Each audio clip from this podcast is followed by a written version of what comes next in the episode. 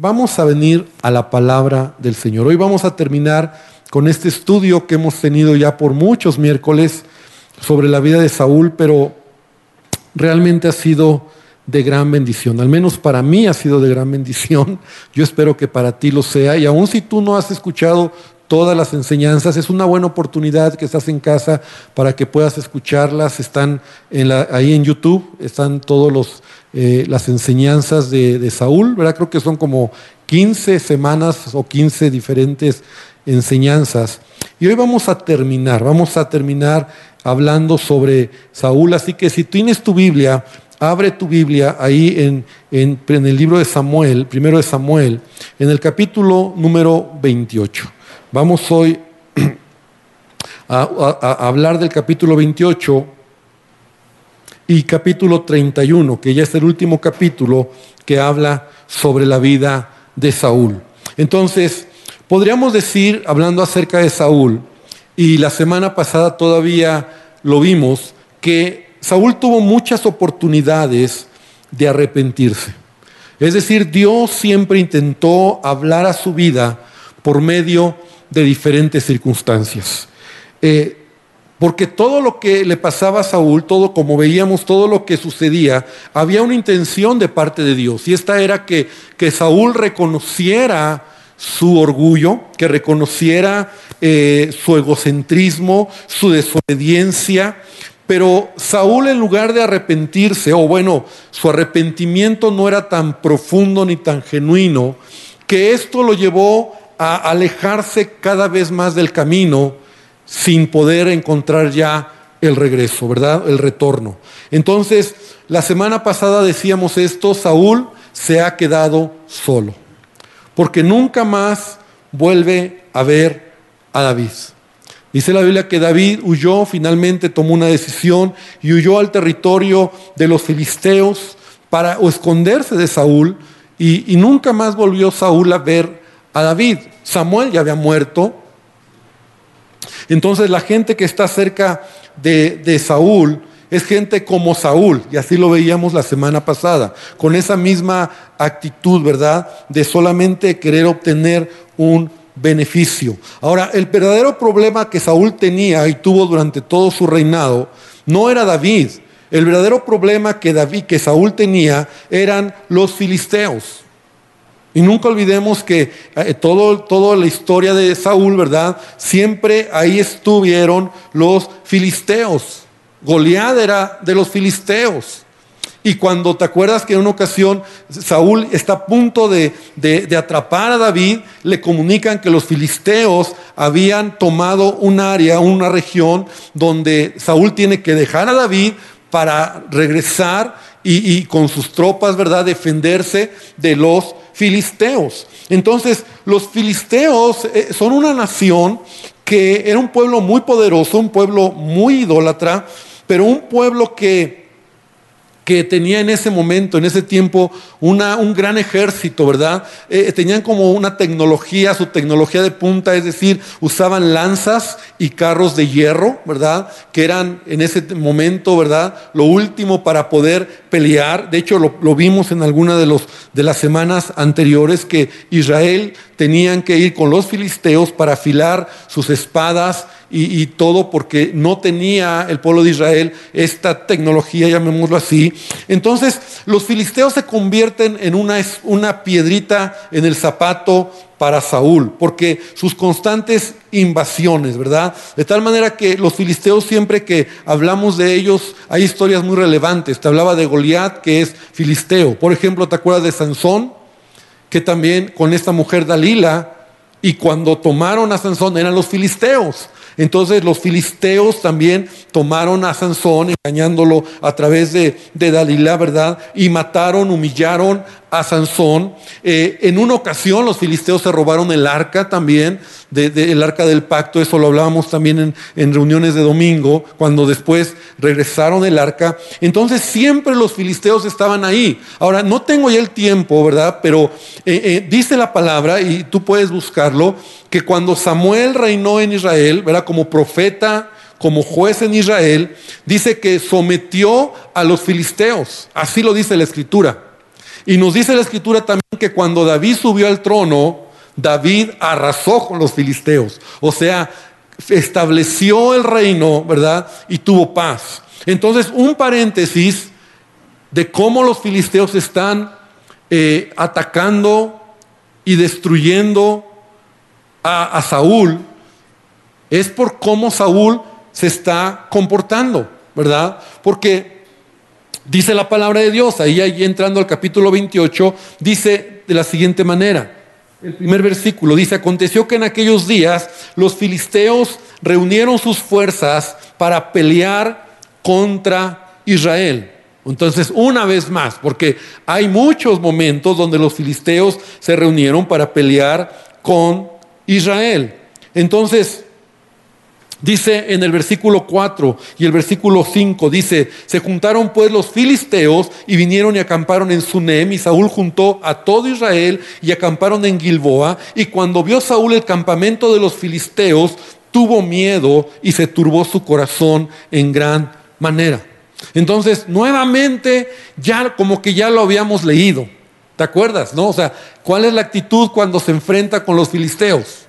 tiene temor. Ahora, aquí lo interesante también que yo puedo ver, aquí como las palabras están, dice que los filisteos vinieron contra Saúl. No era al revés. O sea, no es Saúl quien va contra los filisteos. Y esto hace una gran diferencia. Porque Saúl siempre está en una posición de defensiva, no de ofensiva. Y esto hace una gran diferencia. Porque Saúl podría haber sido más ofensivo, o sea, Dios estaba con él. ¿Qué es lo que hace David? David toma territorio y David va contra los filisteos cuando se establece como rey. Entonces, esto me habla incluso, me da una enseñanza de lo que es mi vida espiritual, ¿verdad? Hablando acerca de, de, lo que representan los filisteos. No estamos hablando de un, de un eh, de una nación, de un pueblo, sino estamos hablando de algo espiritual, en donde un creyente siempre debe tener una actitud ofensiva. Es decir, la palabra de Dios dice que en Cristo somos más que vencedores. Amén. Entonces, Jesús ya ganó la victoria. Jesús ya derrotó a Goliat, ¿no? Jesús ya venció a los filisteos. Jesús ha vencido. Y tú y yo somos más que vencedores. Ahora, no, no, estoy hablando entonces que nuestras fuerzas nosotros vamos, pero Jesús va delante de nosotros. Entonces, no debemos de tomar esa actitud porque toda actitud defensiva es un engaño del diablo. Y hay muchos creyentes que, que así caminan, como defendiéndose del diablo. Ah, como que es que me está atacando, es que, es que me está correteando. Mira, en la Biblia yo no encuentro que, que Él, bueno, sí, él, él quiere hacerlo, pero mi actitud debiera de ser siempre todo lo puedo en Cristo que me fortalece. No como Saúl. Saúl en lugar de tomar una actitud ofensiva siempre se está defendiendo. O sea, está mirando por dónde lo van a atacar. Y, y una vez más encontramos cómo él tiene que ponerse en posición porque los filisteos vienen contra él.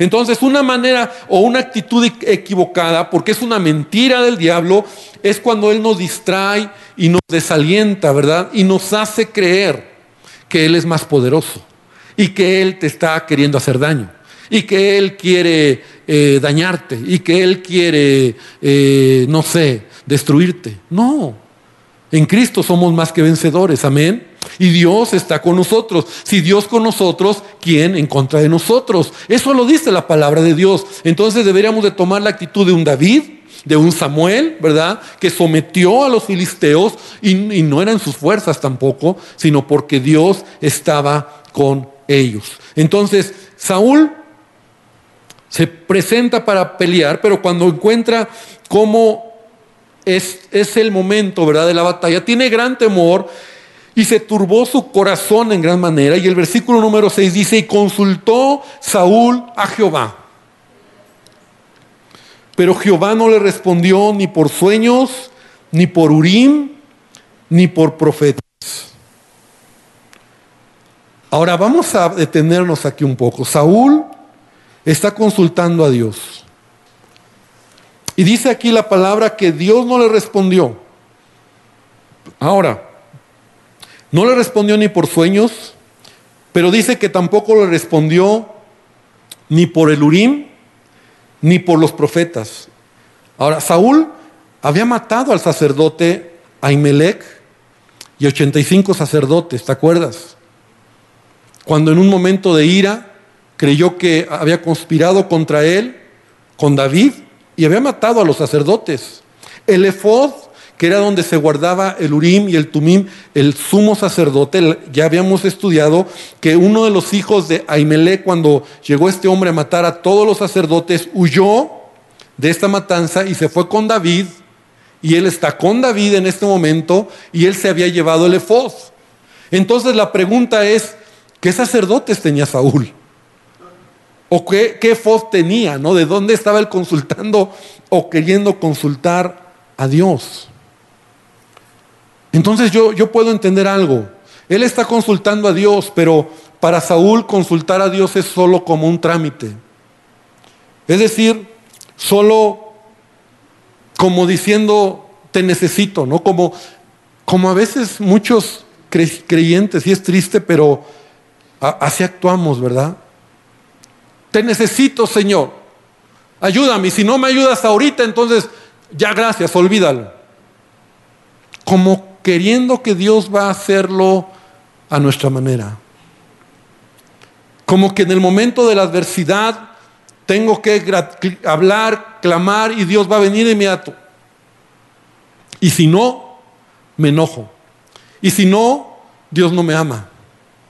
Entonces, Saúl solamente consulta a Dios como un trámite y te lo voy a decir porque no está dispuesto a humillarse, no está dispuesto a esperar, no está dispuesto a, obedecer, porque mira, aunque Dios le hubiera hablado, porque Dios ya le había hablado en otras ocasiones, Saúl no era obediente. Entonces, ¿para qué está pidiendo a Dios dirección si al final él hacía lo que quería? Y hay tanto que hablar de esto, ¿verdad? Porque así a veces nosotros actuamos. O sea, Dios se habla, pero a veces hacemos lo que queremos y no lo que Dios nos dice. Entonces, esto, esto me habla de cómo, cómo, cómo eh, respondió Saúl. O sea, él dijo, consultó al Señor, consultó a Dios, pues ni por sueños, ni por urín, ni por profeta. O sea, tiene que ser ya. Y te voy a decir algo, el mayor testimonio de que algo viene de Dios es que has esperado en Él. Y así la Biblia lo dice. Bueno, está en muchos lugares, solamente quiero leer un pasaje. Salmo 41 dice, pacientemente esperé a Jehová. Repite conmigo ahí donde estás, pacientemente esperé. La respuesta de Dios no es tan inmediata a veces como queremos hay que esperar. Y esperar cuesta. Esperar es carácter. Esperar es decir, Señor, hasta que tú lo, me digas. Entonces el Salmo dice David, esperé pacientemente y se inclinó a mí y oyó mi clamor. Entonces por eso el mayor testimonio de que algo viene de Dios es que has esperado en Él. Y podemos recordar y podemos hablar de muchos momentos donde esperar en Él. Hay ese canto, ¿verdad? Que dice, esperar en Él, difícil sé que es, ¿no? Mi carne dice que es difícil, pero tengo que esperar en ti. Y, bueno, este canto se extrae de, del espíritu de la palabra, no esperar en Él. No es fácil. Entonces Saúl no está, no está pidiéndole a Dios, como dice aquí, consultando a Jehová porque realmente quiere hacer lo que Dios le va a decir. Él no quiere esperar. Él solamente quiere hacer de Dios un trámite. Él solamente quiere hacer de Dios eh, una respuesta rápida. Y Dios jamás va a responder así. Entonces, como Saúl, como, Saúl no sabe esperar, él tiene siempre un plan B. Y los que no esperan en Dios tienen un plan B. O sea, cuando Dios te dice espera, y a lo mejor esta palabra es para ti hoy. Tienes que esperar. Entonces, ¿qué hay que hacer, pastor? Esperar. Es que hay que esperar. Es que no veo respuesta. Hay que esperar. Dios va a responder. Esperar no es sentarte eh, en la silla y estar esperando, estoy esperando. No, no. Esperar es la actitud de confiar en que Dios va a resolver o va a responderme mientras yo avanzo en lo que tengo que hacer. Esa es la actitud que yo diría es esperar. No es sentarte y decir estoy aquí esperando y llevo un mes sentado y no pasa nada. No. No tienes trabajo, estoy esperando en el Señor, pero estoy tocando puertas, estoy mandando currículums, estoy creyendo que Dios me va a ayudar, estoy esperando en Él, pastor. Ya me rechazaron 20 veces, pero sigo esperando en Él, amén, porque Él me va a responder. Y en una de esas Dios va a abrir la puerta y vas a ver la gloria de Dios en tu, en tu necesidad. Entonces, Saúl no sabe esperar. La marca de, alguien que confía en Dios es esperar. Pero Saúl tiene un plan B. Y ese plan B luego, luego está en el versículo siguiente, ¿verdad? No esperó ni un versículo, ¿verdad? Simplemente él avanzó. Entonces, versículo número 7 dijo, Saúl dijo a sus criados, buscadme a una mujer que tenga espíritu de adivinación para que yo vaya a ella y por medio de ella pregunte. Y sus criados le respondieron, aquí hay una mujer en Endor que tiene espíritu de adivinación. Y esto ya es algo increíble. O sea, Saúl está diciendo, busquen una mujer espiritista, Una, una mujer, un medium, una mujer que consulta a los muertos y que me diga lo que tengo que hacer. Eso es lo que Saúl está diciendo. Ahora, en el versículo 3, ahí si, si tú nos regresamos un poquito, dice que cuando Samuel murió, ¿verdad? Da el detalle de que Samuel había muerto. En la segunda parte del versículo 3 dice, y Saúl había arrojado de la tierra a los encantadores y adivinos. Entonces, muchos expertos o muchos comentaristas dicen que Saúl lo hizo todavía porque estaba siendo influenciado de alguna manera por medio de Samuel que estaba ahí. Y entonces Saúl tomó la decisión. Otros comentaristas dicen que Saúl mismo al ¿Te acuerdas cuando él se ponía mal? Y la Biblia dice que un espíritu inmundo venía en él y se ponía mal. De alguna manera, a lo mejor él como pensando en todo esto, él echó, ¿verdad? Y, como dice aquí, arrojó de la tierra, sacó de todo eh, el territorio de Israel a todos los encantadores y adivinos.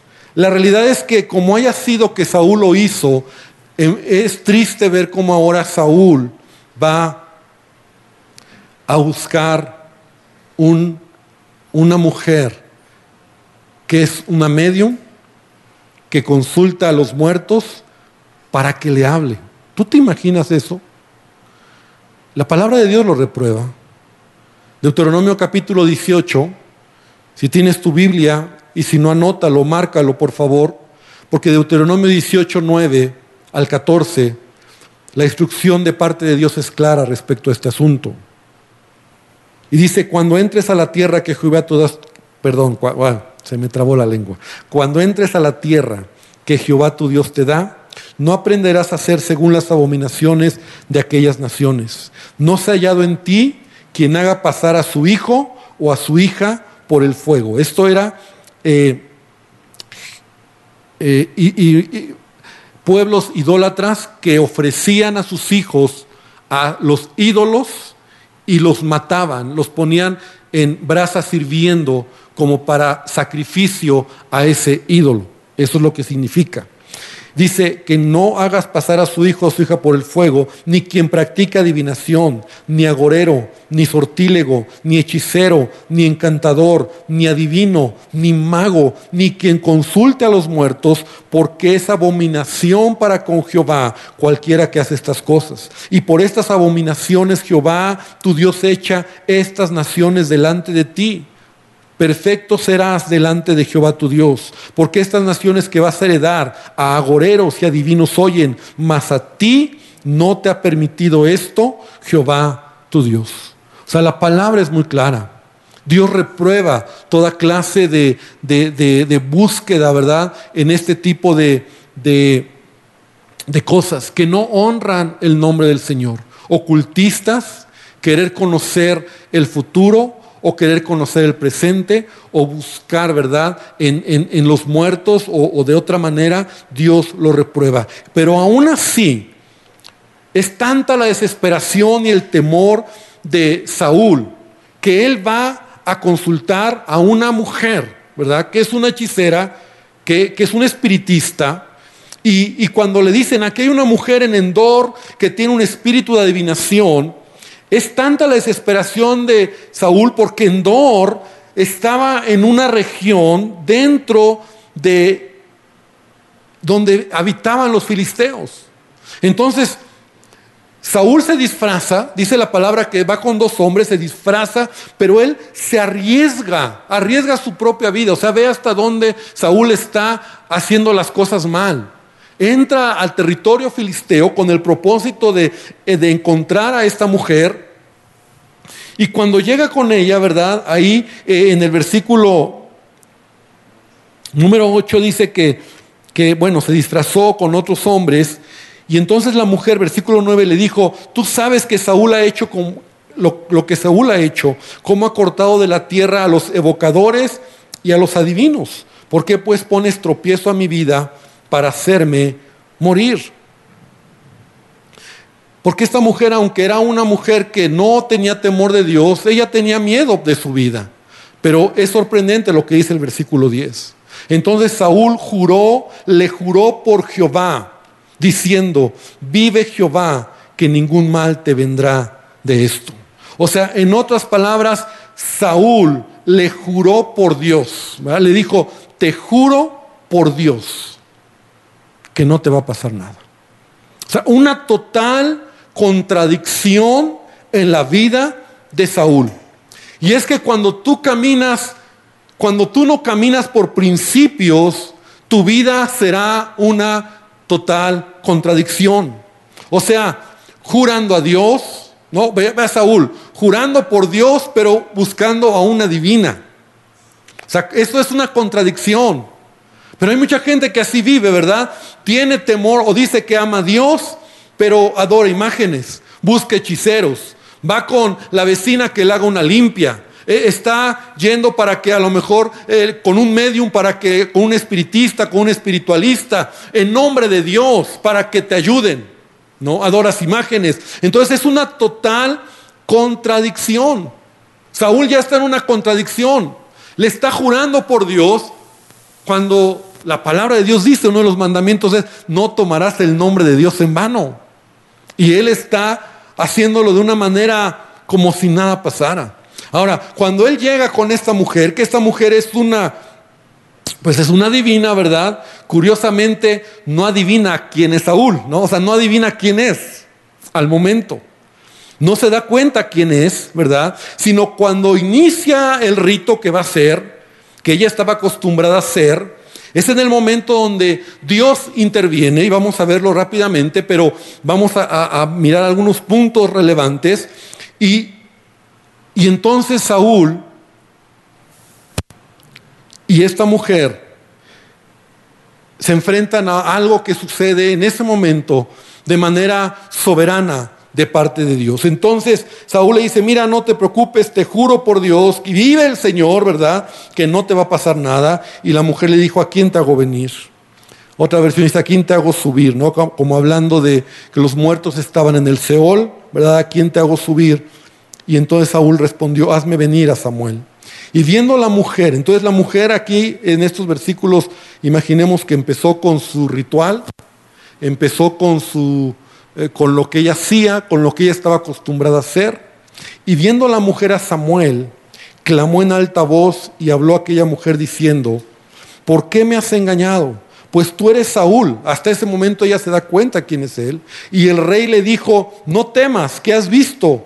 Y la mujer respondió a Saúl, he visto dioses que suben de, de la tierra.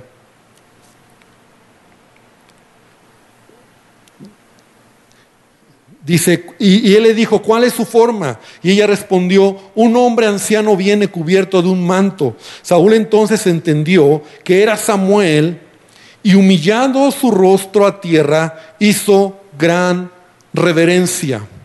Entonces, es interesante ver cómo esta mujer tal vez está haciendo el trabajo que siempre hacía.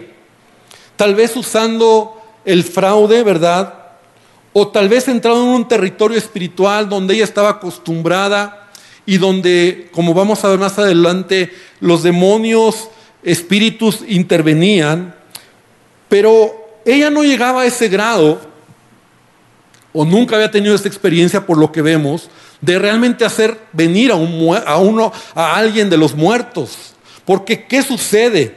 Porque en el momento que ve a Samuel, ella dice, dice, eh, la exclamación de ella dice, he visto dioses que suben de la tierra. Otra versión dice, ella veo un ser divino, alguien que es como Dios. Ella por supuesto no conocía al Dios verdadero, ¿verdad? Pero ella dice, veo a alguien como Dios, veo a dioses, tiene una, tal vez una, una eh, manera de ver una revelación en ese momento y está mirando, está mirando a Samuel. Porque entonces Saúl le dice, ¿qué es lo que ves? Y entonces ella le dice, veo un hombre con un manto, ¿verdad? Y Samuel, Saúl, perdón, entiende que es Samuel. Ahora, aquí la pregunta es, ¿en verdad era Samuel? ¿O era un demonio? ¿O Satanás mismo engañando a Saúl? Entonces, es una buena pregunta que nos tenemos que hacer. ¿Quién es el personaje que habla con Saúl? ¿Es Samuel o no es Samuel? La segunda pregunta va de la mano. ¿Pueden entonces los muertos regresar y un medium tiene poder de hacerlo? Entonces vamos a responder estas preguntas. La primera pregunta es, por lo que vamos a leer, que sí era Samuel. O sea, sí era Samuel. Que de manera soberana Dios permite que Samuel regrese, ¿verdad? Porque él ya ha muerto, para hablar con Saúl. No dice que apareció físicamente. O sea, no nos dice que él apareció físicamente, pero él está hablando con Saúl. De hecho, ya en este, a partir de este versículo siguiente, versículo número 16, versículo número 15, perdón, ya vemos el diálogo entre Saúl y Samuel. Entonces, Samuel, vamos a leerlo aquí para, para entender algunos puntos, y Samuel dijo a Saúl, o sea, ya vemos la plática entre Samuel y Saúl, ya esta mujer, ¿verdad? Ya está a, un lado. Dice, ¿por qué me has inquietado haciéndome venir?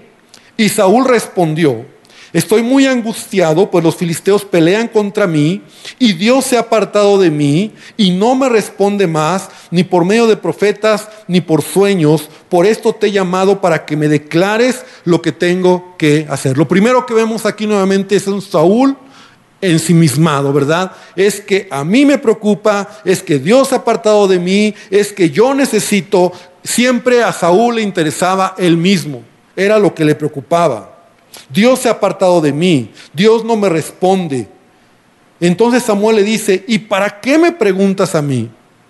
Si Jehová se ha apartado de ti y es tu enemigo. Y aquí Samuel al menos siete veces menciona el nombre de Jehová. O sea, en otras palabras, está dando toda la gloria, te está dando el reconocimiento y la soberanía de lo que es Dios. Y esto es importante entenderlo, porque no, un demonio no podría hacer esto. O sea, está declarando, y mira, vamos a, vamos a verlo, le dice, si Jehová se ha apartado de ti y es tu enemigo, Jehová te ha hecho como dijo por medio de mí, pues Jehová ha quitado el reino de tu mano y lo ha dado a tu compañero David. Eso Saúl ya lo sabía. Como tú no obedeciste a la voz de Jehová, ni cumpliste el ardor de su ira contra Malek, por eso Jehová te ha hecho esto hoy. Y Jehová entregará a Israel también contigo en manos de los filisteos. Y mañana estaréis conmigo tú y tus hijos, y Jehová entregará también al ejército de Israel en mano de los filisteos. Entonces, ¿qué es lo que Samuel está diciendo? Samuel está explicando que Dios ya lo había rechazado. Samuel está diciendo y recordando los momentos donde Saúl había sido desobediente. Pero no solamente eso, Samuel le habla del futuro de lo que va a pasar. O sea, el futuro, Samuel, de manera providencial, soberana, Dios permite que él se lo diga a Saúl. O sea, le dice, tú mañana vas a morir en mano de los filisteos y vas a estar conmigo. Entonces, vemos cómo sí es Samuel. Ahora, no es la única vez en la Biblia que alguien que ha muerto se manifiesta. Y eso es importante entenderlo. ¿Te acuerdas cuando Jesús estuvo en la tierra, en el monte de la transfiguración? Él estuvo con quién? Con Moisés y Elías. Entonces, tanto era así que dice la palabra que José, que Pedro, ¿verdad? Juan y Jacobo, mira, los vieron y vieron y reconocieron quiénes eran. Entonces, de manera soberana, Dios lo permite. ¿No? Entonces, la pregunta, la pregunta aquí es quién era? Era Samuel. De manera soberana Dios lo permite. Esta mujer que es la medium, la que va a intervenir para, para llamar al muerto, ¿verdad? Ella, ella misma grita, y, y, omitimos o no leíamos donde dice que ella misma dio un grito de susto cuando se dio cuenta que realmente era Samuel el que estaba llegando. Entonces, ¿pueden venir los muertos? La pregunta, siguiente pregunta sería, ¿pueden entonces los muertos venir a visitarnos, estar entre nosotros? Pues la respuesta es sí y no. O sea, sí, cuando Dios interviene de manera extraordinaria, como en este caso. Porque así sucedió. O sea, de manera extraordinaria Dios permitió que Samuel regresara. De manera extraordinaria lo vemos cuando Jesús está hablando con Elías y con Moisés. Y no porque la Biblia nos enseña que los muertos, pues de alguna manera, no pueden venir acá. O sea, sin la autorización, llamémosle así, ¿verdad? Expresa de Dios. Entonces, cuando un medium consulta o habla en nombre de un muerto, ¿quién es? ¿Es mi tío? ¿Es mi padrino? La Biblia nos enseña que detrás de ellos hay demonios. Y la Biblia dice, el Pablo dice, 2 Corintios 11:14, no es maravilla porque el mismo Satanás se disfraza como ángel de luz. La mayoría de la gente que entra en estos terrenos espirituales, y hablo de mediums, de espiritistas, espiritualistas, ¿verdad? La mayoría de los casos, la mayoría, es gente que está en esos terrenos, pero realmente no es, no, no sucede. Y los que llegan a entrar en un terreno más profundo, muchas veces son demonios los que están ahí, interviniendo, que toman posesión, literalmente, de la persona. Y esa es la característica de los demonios. Toman posesión de la persona, que pierde la conciencia, que pierde eh, su propia su libre albedrío y entonces actúan en nombre de, pero no significa que los muertos están entre nosotros. Entonces, en este pasaje encontramos que si es Samuel el que, el que viene, si es Samuel el que Dios le permite para hacerle entender a Saúl que su desobediencia había llegado al colmo. Tan es así que en el versículo 20 nunca habíamos visto a un Saúl tan quebrantado. Dice que Saúl cayó en tierra, cuán grande era. O sea, se desplomó. Y tuvo gran temor por las palabras de Samuel. O sea, no solamente era el ambiente que estaba ahí, o sea, algo espiritual, por lo que Samuel le dijo. Y estaba sin fuerzas porque en todo ese día y aquella noche no había comido pan. Entonces la mujer, mira, tan mal está Saúl que esta pobre mujer que está ahí, dice que vino a Saúl y viéndolo tan turbado, le dijo, he aquí tu sierva ha obedecido tu voz. He arriesgado mi vida y he oído las palabras que tú has dicho. Te, ruego pues que oigas la voz de tu sierva y entonces le da de comer a Saúl. Saúl al principio no quería comer, versículo 23, pero sus siervos le pidieron que comiera y obedeció. Se levantó del piso y se sentó sobre una cama. O sea, ve el momento, ven lo que está pasando. O sea, Saúl está mal. Saúl ya ha llegado al punto donde tocó fondo. Tal vez por su mente pasaba todo lo que había hecho. Todos sus errores, su orgullo, su desobediencia, su pecado. Pero aún así, Saúl no dio vuelta atrás. O sea, era tan lejos ya hasta donde había llegado que ya no podía encontrar el camino de regreso. Y estaba tan mal que tuvo que ser alimentado por esta mujer. Y después de que recobró las fuerzas, se levantaron, dice el versículo 25 al final, después de haber comido, y se fueron esa noche. Yo creo que Saúl pensando no solamente lo que le dijo Samuel, de que Dios lo había dejado nuevamente, él ya lo sabía, pero ahora lo nuevo de todo esto era, tú y tus hijos van a morir. Y Jehová entregará, dice, a Israel contigo en manos de los filisteos, y mañana estarás conmigo tú y tus hijos. Y también entregará al ejército de Israel en manos de los filisteos. O sea, ¿quieres saber qué es lo que Dios va a hacer? Es esto. Muchas decisiones pudo haber tomado Saúl después de esta palabra. Pero sorprendentemente en el capítulo 31, para ir aterrizando, es Saúl el que tiene que defenderse de los filisteos. Porque te acuerdas que Saúl tenía que defenderse y no ir, no iba en contra de ellos. Los filisteos pues pelearon contra Israel y los de Israel, escucha bien, huyeron delante de los filisteos. O sea, ya como en una bajar la guardia. Tal vez en ese tiempo Saúl ya no quiso hacer más, pero ya todo estaba perdido. Y cayeron muertos en el monte de Gilboa. Y siguiendo los filisteos a Saúl y a sus hijos, mataron a Jonatán, a Binadab, a Malquisúa, hijos de Saúl, y arreció la batalla contra Saúl, y le alcanzaron los flecheros, y tuvo gran temor de ellos. O sea, primero mueren sus hijos. Él ve cómo sus hijos están, han perdido, han caído, han muerto en la batalla.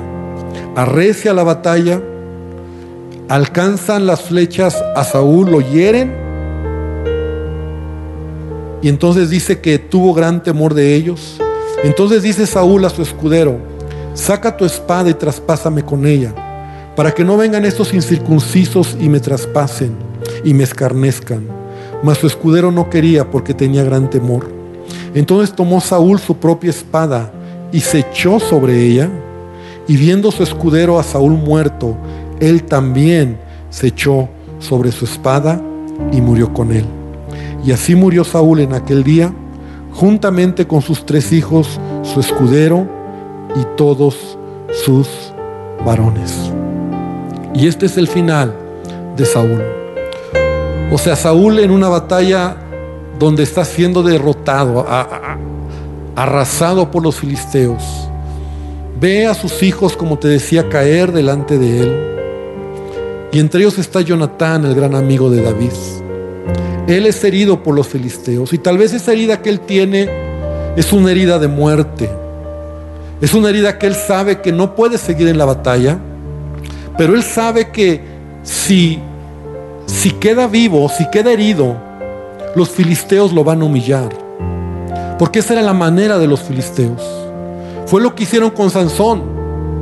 Lo humillaron, le sacaron los ojos, se burlaron de él, lo escarnecieron hasta el punto donde Sansón de parte de Dios tiene gracia y, muere con todos los filisteos, pero la manera en que los filisteos actuaban era humillando e iban seguramente a humillar a Saúl. Entonces, cuando Saúl sabe eso, él toma una decisión. Y esa decisión es, no voy a ser humillado por los filisteos y mejor me quito la vida. Por eso él se lanzó. Bueno, el primero le pidió a su escudero, pero cuando su escudero no quiere, él mismo se se pone, se lanza, se pone sobre su espada para matarse. Pero er, esto era tan real que aún nos dice la palabra que al día siguiente de la batalla, cuando los filisteos encontraron a Saúl muerto, así lo dice el versículo 8 al 10 del capítulo 31, dice que cuando empezaron, hallaron a Saúl y a sus tres hijos tendidos en el monte, a Saúl le cortaron la cabeza.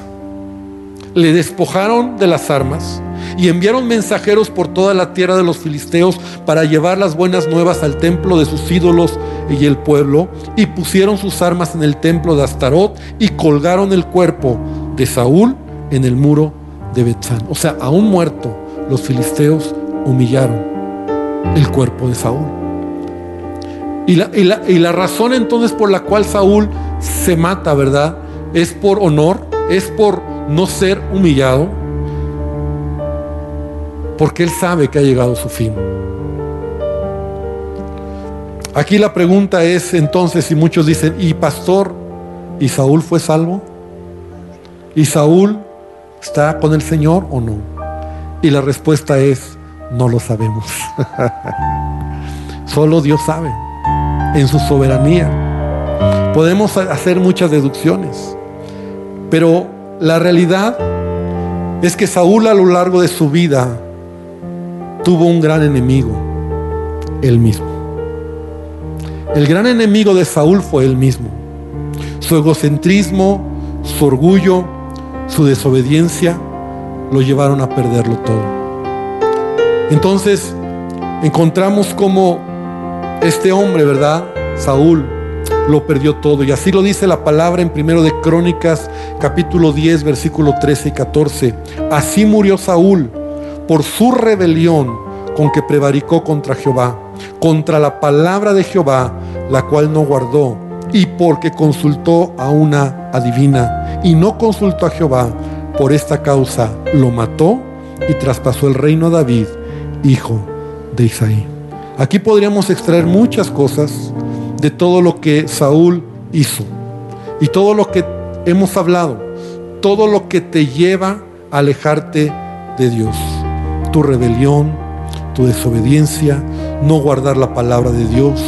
En este caso buscó a una divina, no consultar a Dios y todo esto lo llevó a alejarse de Dios. Así que iglesia, creo que podemos terminar este tiempo diciéndole a Dios que Él nos ayude para terminar bien nuestra carrera, para que no nos desviemos para que no nos olvidemos que dependemos de Él. Y que cada vez que en nosotros se levante nosotros mismos, ¿verdad? De nosotros mismos, nuestra carne, de nosotros mismos, ese mayor enemigo no está fuera de ti, no es tu esposo, no son tus hijos, no es tu jefe, eres tú mismo. Soy yo mismo, que me puede traicionar, que me puede engañar, que me puede hacer creer que todo está bien y que así como Saúl terminó mal, podría suceder con nosotros. Pero yo quiero invitarte para que hoy entonces podamos darle gracias al Señor, porque si estamos aquí es porque todavía estamos de pie. Amén. Porque todavía le amamos a Él y pedir a Dios que Él nos bendiga.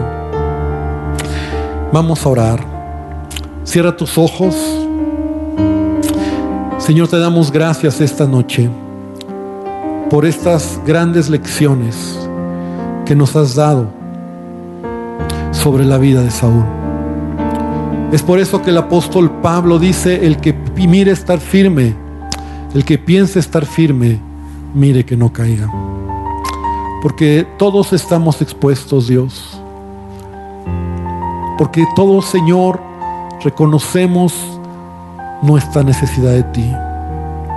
Hemos empezado una carrera y queremos terminarla, Dios. Y queremos terminarla de pie. Y queremos terminarla bien. Y queremos agradarte, Dios. Que en Saúl aprendamos lo que no hay que hacer. Lo que un corazón orgulloso, insensible, desobediente y tantas características que fuimos aprendiendo pueden destruir la vida de un ser humano. La insensatez, la idolatría, el egocentrismo. Uf, Señor, hay tanto, tanto que hemos hablado, pero que todo ello nos dé una lección para no vivir de esa manera. Y yo te pido hoy por tu gracia, y yo te pido hoy por tu presencia, y yo te pido, Señor, que tú nos ayudes para seguir adelante. Bendícenos y bendice a tu iglesia. Y Padre, en el nombre de Jesús, Señor, derrama de tu gracia sobre nosotros, Padre. Gracias te damos por este tiempo y por tu palabra. En el nombre de Jesús. Amén y amén.